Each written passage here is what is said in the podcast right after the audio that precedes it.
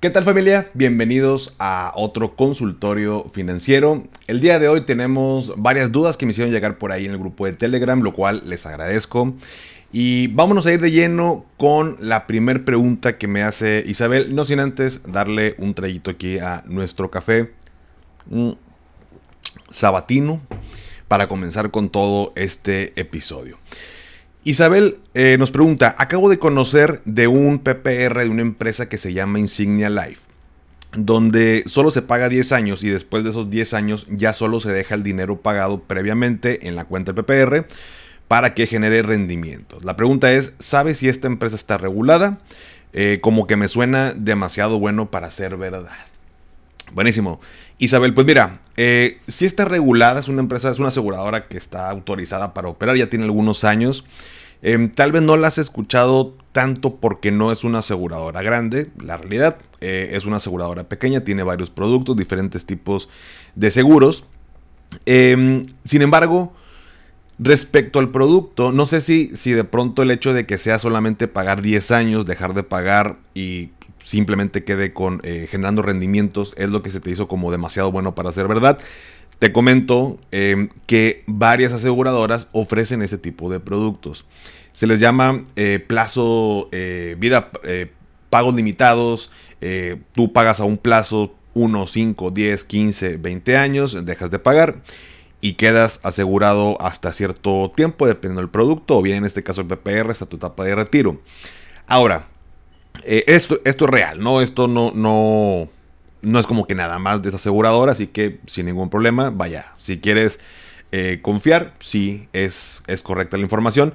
Ahora, con el tema del retiro, cuando estamos hablando de un PPR, la verdad es que ahora, si tú quieres nada más aportar 10 años, el esfuerzo financiero definitivamente va a ser mayor. ¿Por qué? Porque en 10 años tienes que aportar lo necesario para que en tu retiro, pues, va la redundancia, te puedas retirar. Entonces, no, no caigamos tampoco con la idea o no nos quedemos con la idea que solamente aporta, o sea, que el producto está hecho para que en 10 años se resuelva mi retiro, porque no va a ser así. El producto está hecho para que de acuerdo a mi edad, a la suma asegurada que cuenta el producto, eh, al tipo de aportación, la cantidad y demás, me ofrezca ciertos beneficios, pero no significa que pues, necesariamente me va a resolver todo el tema de mi retiro a futuro. De lo que aportes, sobre de eso y la manera en que se invierta en este producto, bueno, pues van a ser los rendimientos esperados y lo que voy a alcanzar a mi 65. Eh, si me permites una, una opinión muy personal, el tema del retiro, si tú quieres aportar nada más 10 años, de pronto las cantidades son bastante elevadas y no es una cantidad que tengamos de pronto tan fácil de aportar. Entonces, creo que es una meta que poco a poquito la puedes ir construyendo. Desconozco cuál sea tu edad, pero puedes ir aportando poco a poco de aquí hasta tu, 65. También aprovechas la parte de la deducibilidad. Año con año tus aportaciones, si tu régimen fiscal te lo permite, vas a poder ir deduciendo esas aportaciones de impuestos. Esto básicamente quiere decir que vas a pagar menos impuestos. Eh, y esa lanita pues la puedes reinvertir en tu plan de retiro o bien te la puedes tronar en cualquier otra cosa. Pero aquí el punto es que Vaya, esto lo puedes complementar con otro producto, pero no nos quedemos con la idea nada más de ahorrar 10 años y listo, porque seguramente nos va a faltar más, un poquito más a futuro. Pero bueno, definitivamente Isabel, eh, la aseguradora existe, está autorizada, está regulada y no hay ningún problema por ello. Mm. La siguiente pregunta es de Gerardo. Y se me hizo muy interesante. Gerardo me, eh, me pregunta, ¿qué servicios financieros existen para personas mayores a 70 años? Eh, por ahí te lo comenté en el grupo, Jera. Em, que me causa mucha curiosidad porque de pronto cuando hablamos, por ejemplo, de temas de créditos, es más complicado obtener un crédito que te suelten un crédito a, tus, a sus 70 años de edad. ¿Por qué? Porque el, banco, eh, por razones de riesgo de impago, ¿no? De pronto algunos bancos lo que te dicen o lo que te ofrecen es un préstamo, pero hasta los 75 años se tiene que saldar por completo. Entonces, 60, 65, 70, no quiere decir que no nos otorguen un, crédito, que en este caso iba por ahí enfocada la pregunta de Jera en el grupo. Em, sin embargo, te van a pedir sí o sí, por supuesto, un seguro eh, de vida que esté eh, obviamente ligado a este, a este préstamo en caso de fallecimiento, pues que la institución pueda recuperar su dinero, em, así como también un aval, ¿no? Entonces, es un poquito más complicado. Ahora, con el tema de seguros, que era por ahí otra duda de Gerardo, con el tema de seguros, hay algunas aseguradoras que sí ofrecen productos eh, hasta los 70 años, algunas otras hasta los 65, por ejemplo, en gastos médicos hasta los 65 te dejan asegurarte, otras un poquito más hasta los 70, y por ahí hay un par que hasta casi creo que los 99 años te dejan eh, comprar una póliza, por supuesto, el costo va ligado a, tu edad. Pero bueno, es una posibilidad. Y con tema de seguros de vida, hay un poquito de más amplitud en cuestión de productos que puedo contratar. Va a depender la aseguradora. Eh, pero es un hecho. Es un hecho que a medida que vamos creciendo, que vamos teniendo más edad, eh, los productos que tengo eh, acceso, sobre todo cuando es un compromiso de mediano o largo plazo, se van acotando y se van reduciendo. Porque bueno, pues al, final una persona puede tener su cuenta eh, en el banco este, y demás servicios financieros, pues vamos a llamarle como los normales o los de transaccionales y demás. pero cuando ya hablamos de ese tipo de productos, sí se pueden ir reduciendo un poquito de las las opciones. Y básicamente la razón es esa, La razón es temas de riesgo de impago em, y pues la probabilidad obviamente de fallecimiento eh, es que hacen que se acoten eh, estas opciones, no se reduzca las opciones que yo puedo contratar. Como quiera, em, puntualmente digo, no hay varios productos que te puedo decir. No, no quise mencionarte algunos porque pues, me voy a quedar también corto.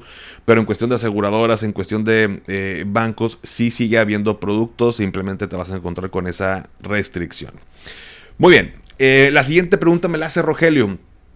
Me pregunta sobre caja popular mexicana. Eh, me menciona que, la, que ha escuchado productos acerca de la caja popular mexicana, pero no sabe si está eh, regulada, si es confiable, eh, que al parecer ha tenido buenos comentarios, entonces un poquito sobre la opinión acerca de Caja Popular Mexicana. Y Rogelio, pues en este caso, mira, si está eh, autorizada, si está regulada, pero para hacer uso de los productos que ofrece la Caja Popular Mexicana, tienes que o necesitas ser socio. Eh, para ser socio te piden una serie de documentos eh, personales, pagar una cuota social y pagar el costo de la credencial que te otorgan como, como socio. Ahora, adicional a esto, eh, tu compromiso con la Caja Popular Mexicana, entre otras cosas, es cumplir con los estatutos, aportar los incrementos de la parte social, asistir y participar en asambleas, interesarte por conocer el funcionamiento de la cooperativa y su situación financiera, entre otras cosas. Ahora, ¿por qué alguien eh, la usaría? Me metí un poquito a indagar sobre los productos tanto de crédito como de inversión, ahorro que ofrecen. Pues tiene diferentes eh, beneficios, ¿no? Tiene, al ser socio de Caja Popular, de la Caja Popular Mexicana, pues te da eh, beneficios de convenios, promociones, puntos que acumulas por premios, ayuda funeraria en caso de que fallezcas, entre otras cosas por ser parte de. Ahora, los productos de ahorro tienen varios, pero los rendimientos actualmente ahorita junio 2023 eh, eh, ronda en el 6.79% anual y hasta el 11.30% anual. Eh, son productos a, plazos, diferentes plazos, va a depender el plazo que elijas, también va a ser el, rendimiento que te puedan ofrecer. Y en la parte de créditos tienen diferentes productos, tienen las tasas la verdad es que las vi bastante competitivas. también en tarjetas de crédito por ahí tienen un CAT, un costo anual total promedio, o sea, no está, yo pensé que iba a estar exagerado, que iba, pudiera estar muy alto, la realidad es que no. Entonces, yo creo que em, si solamente quieres invertir tu dinero, yo creo que hay otras opciones más sencillas que no, tal vez no son tantos requisitos que, que digo, Caja Popular te los pide pues, porque así es el funcionamiento, pero si solamente quieres un tema de inversión, Hoy en día tenemos diferentes plataformas donde podemos con un rendimiento igual o mayor poner a trabajar nuestro dinero. Em, yo sé que por ahí ya lo has visto, pero para quien no, en la cuenta de Instagram tengo una serie de eh, videos acerca de estas cuentas, diferentes opciones donde me dan rendimientos en productos a plazo, eh, que pueden ir desde el 5, 6 hasta 14% anual. Em, lo pueden revisar por ahí en, en, en la cuenta de Instagram. Pero yo creo que, Rogelio, en este caso, para concluir con tu duda, si vas a hacer uso de diferentes productos que ofrece Caja Popular Mexicana, bueno, creo que vale la pena que, te hagas socio. Si no, eh, individualmente creo que puedes obtener mejores, mejores condiciones. Va a depender de la situación de cada uno. Sin embargo, pues está autorizada, está regulada. eh, operando normal. ¿Sale? Muy bien. Vámonos ahora con mm, la pregunta de Yamile. Menciona sobre comisiones en los ETF. Me pregunta cómo se pagan, si es anual o cada que compramos posiciones y cómo nos afectan o nos dan ventaja en los impuestos a la hora de pagarlos. Eh, Yamile, por ahí también creo que lo comentamos un poquito en el grupo de Telegram, pero eh, te comento por acá. Cuando tú abres una cuenta, o sea, ¿cómo invierto yo en ETFs? Lo hago a través de un broker, de una casa de bolsa. Entonces yo abro mi cuenta, eh, pongo mis datos, eh, fondeo la cuenta y busco ahí los ETF que quiero invertir, pongo mi dinero, invierto y listo. Digo, suena muy fácil, ¿no? Pero eh, la idea es esa, ¿no? O sea, en, cuestión del, del, proceso que tengo que llevar para invertir en un ETF. Y ahí te puedes topar con dos, con dos comisiones. Por un lado, la que te cobre la casa de bolsa, el, broker, por hacer la transacción. Eh, y otra es la comisión por la gestión del fondo, en este caso el ETF, eh, que lo puedes encontrar en la descripción, en el prospecto, en la página del emisor del ETF. Muy fácilmente, por ejemplo, les ponía por ahí el, ejemplo de BlackRock, donde te metes a la página, buscas un ETF, el que tú quieras, alguno ligado al SP, eh, le picas simplemente para información y te va a venir una bandita y en esa bandita negra por ahí arriba dice comisiones, le picas y te va a mandar a las comisiones por... Em, por la gestión de este, de este ETF, andan por ahí en el entre el punto 2, punto 6, punto 4 por ciento, eh, por supuesto. Em, y bueno, y está la otra parte de la comisión que te cobra la casa de bolsa por hacer transacciones. Hay algunas plataformas, algunos brokers que no te cobran comisión por transacción. Normalmente ese tipo de, de brokers los utilizan gente que hacen trading, ¿no?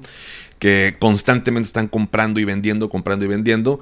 Eh, entonces una casa de bolsa que te ofrezca otro tipo de beneficios, pero que te cobre por transacción, pues no es conveniente para la gente que hace trading porque pues ahí se va diluyendo la ganancia. Pero si no, si tu visión es de largo plazo, como siempre lo he dicho, como lo promuevo en el podcast, em, eh, bueno, pues es, eh, para que no tomes en cuenta, pues hay casas de bolsa que te cobran por transacción y bueno, es, es son dos cosas diferentes, la propia del ETF y la que te puede cobrar también por acá la casa de bolsa. Em, y bueno, con el tema de los impuestos, pues bueno, eh, uno paga impuestos. Al invertir en, este tipo de activos, pues uno paga impuestos. Ahí, si quieres, en el grupo de Telegram me, dices o me detalles un poquito más la parte de cómo nos afecta o nos dan ventaja en los impuestos a la hora de pagarlos. Eh, vaya, no sé si te refieres a cómo declararlos, pero me voy a esperar a que me lo comentes por ahí en el grupo para poder contestar bien la pregunta. La número 5. Me dice, ¿cómo detienes el ciclo de reinversión en CETES? Supongo que tienes alguna cantidad con reinversión automática en CETES a 28 días y quieres sacar el dinero antes de recomenzar en, en el siguiente ciclo. Basta con quitar la selección de reinversión automática, no menciono el nombre porque en el grupo de Telegram viene como YZ, así que YZ eh, exacto, tal cual como lo acabas de mencionar. Solo quitas la selección y al finalizar eh, pues el periodo, o sea, tú quitas la selección de que no se esté reinvirtiendo de manera automática. Eh, antes, por supuesto, de que vaya a vencer. Y, y, bueno, pues vas a tener tu dinero disponible, ya sea para reinvertirlo en otras opciones o pues para retirarlo y que vaya para tu cuenta. ¿Sale? La número 6. Esa es muy buena. Eh, si pago medicina, lentes, dentista, etcétera, y lo hago deducible de impuestos como persona física, ¿cómo eh, puedo pagarlo con tarjeta de crédito o tiene que ser con débito? Híjole, e, esas preguntas del SAT, las que nunca nos enseñan y que son súper interesantes. Aquí estaba eh, hablando, bueno, el nombre, Bochido. No sé si es hombre o mujer, pero bueno, Bochido Em, el tema de las deducciones que podemos realizar, eh, a veces no las aprovechamos y a pesar de que hacemos el, gasto en ese tipo de conceptos, lo hacemos mal. ¿Por qué? Si yo pago medicinas, lentes, dentista, em, vaya, eh, gastos funerarios, mi póliza de gastos médicos, las aportaciones, o sea, toda esa parte que puedo deducir, lo importante una es, por supuesto, pedir factura. Eh, y otra es que sea por medio de la tarjeta de crédito, la de débito, una transferencia electrónica, pero que no sea con efectivo. Al SAT no le gusta el efectivo porque no puede rastrear de dónde viene ese dinero y si ya se pagaron los impuestos correspondientes. Entonces, contestando tu pregunta, ya sea crédito o débito, no tienes problema, pero si es un gasto que vamos a deducir, sí tiene que ser crédito, débito, transferencia electrónica, pero tiene que venir de, de, nuestra cuenta. Ojo con eso. La número 7 dice Roberto. Paco, después de escuchar el podcast, eh, busqué fondos ESG y encontré, además de los que compartiste, uno en HSBC, solo que no entiendo cómo está compuesta su cartera porque no tiene empresas, sino más bien como índices. ¿Eso cómo se interpreta? Por ejemplo, tienen HSUD, HSEM, HSWD, etc. Buenísima pregunta, mi estimado Roberto. Qué bueno que les gustó el episodio pasado. Me llegaron varios comentarios acerca de estos ETFs eh, e sustentables que platicábamos. La verdad es que se me hizo, se me hace muy interesante, muy importante eh, y pues una pues, opción de inversión más a la vez que construimos eh, pues el mundo. Pero bueno, ahí te va con la pregunta. Mm. Mi estimado Roberto, me metí, me eché un clavado, busqué este que mencionas el primero, el HSUD. Este ETF e busca replicar el índice de Low Carbon Select. Vienen más siglas antes de la, del, nombre, pero bueno, uno escucha siglas y no sabe ni qué está mencionando. Pero bueno, eh, busca eh, replicar ese índice. Entonces, imagínate que es como estos ETF que ya les he platicado, que buscan replicar el índice del SP, del Standard Poor's 500. Standard Poor's 500. Eh, el, el índice se compone eh, voy a poner el ejemplo con el SP y lo traslado a esto que me preguntas. Pero el SP, por ejemplo, SP 500, eh, pues está conformado por las 500 empresas más grandes de Estados Unidos. Entonces, cuando uno invierte en ese índice, está invirtiendo en automático en las, en las 500 empresas que componen el índice. El problema es cómo invierto en ese índice. Para ello hay tanto fondos de inversión y en este caso de la pregunta hay ETFs que replican el comportamiento de ese índice porque tenemos dos opciones o invertimos a través de un ETF que replica a ese índice S&P o busco la lista de las 500 empresas que componen el índice y me pongo a invertir en acciones de cada una de esas empresas como para formar mi propio índice. Esta segunda opción es carísima porque cada acción de todas las empresas pues me saldría en miles y miles de dólares y los ETF lo que hacen es empaquetar todas esas, esas eh, las empresas que contiene este índice y el título pues, depende del ETF pero no sé, un ETF te puede eh, eh, invertir, te puede valer como 20 dólares, 15 dólares, una cosa bastante accesible. Entonces, eh, en el que mencionas de HSBC que buscaste por ahí, este ETF del HSUD replica o busca replicar el comportamiento del índice Low Carbon Select. Em, este, este, índice eh, lo componen empresas que buscan reducir las emisiones. Em, entonces, las más, más, que buscar las empresas del, del ETF, busca las empresas que componen este índice eh, y ahí es donde estamos invirtiendo. Entonces, mismo caso, si yo quiero, si yo quisiera invertir en, las empresas que componen el, índice de Low Carbon Select, tendría que comprar las acciones de cada una de las empresas. En este caso, este ETF que te ofrecen en HSBC, el HSUD, pues es un ETF que busca replicar ese índice. ¿Sale? Entonces, al invertir en el ETF, inviertes en las empresas de este índice. No quiere decir que, no estemos invirtiendo en, empresas. Si tienes dudas, pónmelo por ahí en los comentarios eh, aquí del video o en Telegram también me lo puedes por ahí comentar, donde tú gustes y lo, y lo, lo volvemos a, a platicar. La número 8 es una pregunta de Ezequiel. Mm. Dice, en caso de haber cotizado un largo tiempo en el Afore, y haberlo dejado de hacer por, ahora trabajar de forma independiente, ¿hay forma de seguir cotizando semanas? Y la otra pregunta es, ¿hacer aportaciones voluntarias es sinónimo de estar cotizando? La respuesta, mi estimado Ezequiel, es no. Em, si tú puedes continuar con las aportaciones para tu Afore, pero simplemente para hacer más grande tu eh, ahorro para el retiro.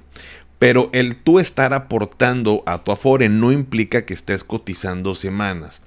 Em, para la gente que está bajo la ley del 7 de la ley del 73, eh, que recordemos que está la ley 73 y la ley del 97, que son las Afores, pero si tú estás bajo la ley 73, hay una modalidad que se llama modalidad 40, donde tú haces aportaciones y es como estar cotizando. Eh, y esto para incrementar el monto de la pensión que vas a recibir en tu retiro. Em, en este caso, si no estás bajo esta ley 73, esto no aplica para ti. Eh, y lo que me mencionas de estar aportando a tu afuera, pues simplemente es hacer más grande tu fondo, tu fondo para el retiro, lo cual es bueno. Eh, al final necesitamos juntar una buena cantidad, pero respondiendo la duda, no es el equivalente a estar cotizando semanas, ¿sale? Para eso tienes que estar trabajando en una empresa. Y por último, la pregunta de Beto Pineda dice, eh, Paco, estaba escuchando tu penúltimo episodio y una persona de 55 años preguntaba sobre su retiro si pagaba una modalidad denominada 40, como la que acabamos de mencionar y que no me convenía invertir en ETFs o acciones. Bueno, eso fue lo que me pareció escuchar. Aquí la pregunta es, a personas de los 50 en donde, eh, bueno, me imagino los 50 de edad hacia arriba, ¿En dónde les conviene más invertir? En mi caso, por ejemplo, he comprado acciones en el último año en Bursanet, GBM y Weltio, gracias a tu episodio. También tengo algo en Bitso, pero más tengo en CETES. Tengo 52 años. Mi estimado Beto, Qué bueno que lo preguntes porque a lo mejor eh, no alcancé a explicarme bien. En el caso del episodio pasado de consultorio financiero que me preguntaban esto, la duda era, oye, ¿me conviene invertir en acciones o aportarle a la modalidad 40? Y mencionaba que, bueno, a eh, excepción de que lo podamos revisar como muy en específico con números, muy probablemente para esta persona que, me puso su duda en el episodio pasado, era más conveniente eh, aportar en su modalidad 40. Em, ¿Por qué? Porque la modalidad 40 no tiene tanto riesgo como invertir en ETFs o acciones. Olvidémonos del tema político, de gobierno y demás. Al final del día, yo aporto de manera, o sea, yo hago este cálculo, yo aporto eh, a la modalidad 40 y aumenta em, mi pensión a futuro en poco riesgo o, menos riesgo que invertir en acciones. Y si a los 55 años yo comienzo a invertir en ETFs, acciones y demás, no, no es que esté mal. O sea, no, no, no, te digo nunca inviertas en acciones si tienes 55 años, para nada. Pero yo asumo que esta persona está buscando con el tema del retiro. Entonces, de aquí, de los 55 a los 65, pues la realidad es que aunque son 10 años, es poco tiempo para que el dinero pueda alcanzar a trabajar al estar invirtiendo y aunque puedas obtener una ganancia, aún así se me hace un tiempo donde el riesgo, hablando de ETFs, acciones de empresas y demás, es mucho mayor a meterle a su modalidad 40. Y en tu caso, mi estimado Beto, qué padre que ya lo haces, qué padre que inviertes en acciones. Eh, pero es más, el consejo era más que nada por eso. No está mal que inviertas en ETF ni en acciones. Al contrario, te sugiero que lo hagas, que puedas eh, aprender cada vez más y que puedas tomar mejores decisiones, porque esto seguramente va a complementar. Pero eh, a medida que yo voy avanzando mi edad y voy llegando a mi etapa de retiro, la realidad es que el portafolio que yo haya conformado debería ser un poco más conservador, porque a los 65, pues yo me retiro sí o sí. O sea, yo no puedo decir, oye, este, hay una minusvalía porque hay una crisis y, oye, no, pues cómo, o sea, yo ya me tengo que retirar, o sea, ya, ya cumplí 65, no es como que, ah, déjame, me aguanto 5 o 6 años más a que se recupere la economía, es mucho tiempo, entonces, creo que eh, va por ahí el consejo, eh, insisto, no está mal, al contrario, simplemente es en el caso de esta otra persona, le conviene, teniendo las opciones, mejor meter la modalidad 40, más a la segura, un mayor monto eh, para su retiro. Eh, pero si es una parte de complemento, adelante, mi estimado. Eh, incluso ahí en el, en el grupo, pues, platícame, platícame cómo te va y en qué inviertes, ¿sale? Pero bueno familia, esas fueron las preguntas del día de hoy en Consultorio Financiero. te voy a dejar la liga del grupo de Telegram para que puedas mandar tus dudas aquí en la descripción. Sígueme en Instagram, TikTok como arroba finanzas y café. Dale a seguir en Spotify desde la aplicación para que te aparezcan los episodios en automático como cada sábado. Y si no has calificado el podcast desde la app, me ayudarías muchísimo si me regalas 5 estrellas. Esto obviamente solo si te gusta el contenido y esto pues ya lo sabes, me ayuda a llegar a más personas. Y antes de despedirme recuerda, haz lo que te haga feliz. Tómate un rico café, te mando un abrazo y espero que tengas un excelente fin de semana. Hasta pronto. ¿Nunca te alcanza para lo que quieres? ¿Le tienes miedo al crédito, los seguros, las inversiones, al SAT? Pues no te preocupes más, estás en el anuncio de 30 segundos correcto. Bienvenido a Maldita Pobreza. En este podcast te daremos hacks para entender tu seguro de gastos médicos, sobrevivir al hot sale o el buen fin, ahorrar e invertir en bienes raíces. Maldita Pobreza, producido por Sonoro. Busca Maldita Pobreza en cualquier plataforma de podcast. With the Lucky Land slots, you can get lucky just about anywhere. This is your captain speaking. Uh, we've got clear runway and the weather's fine, but we're just going to circle up here a while and uh, get lucky.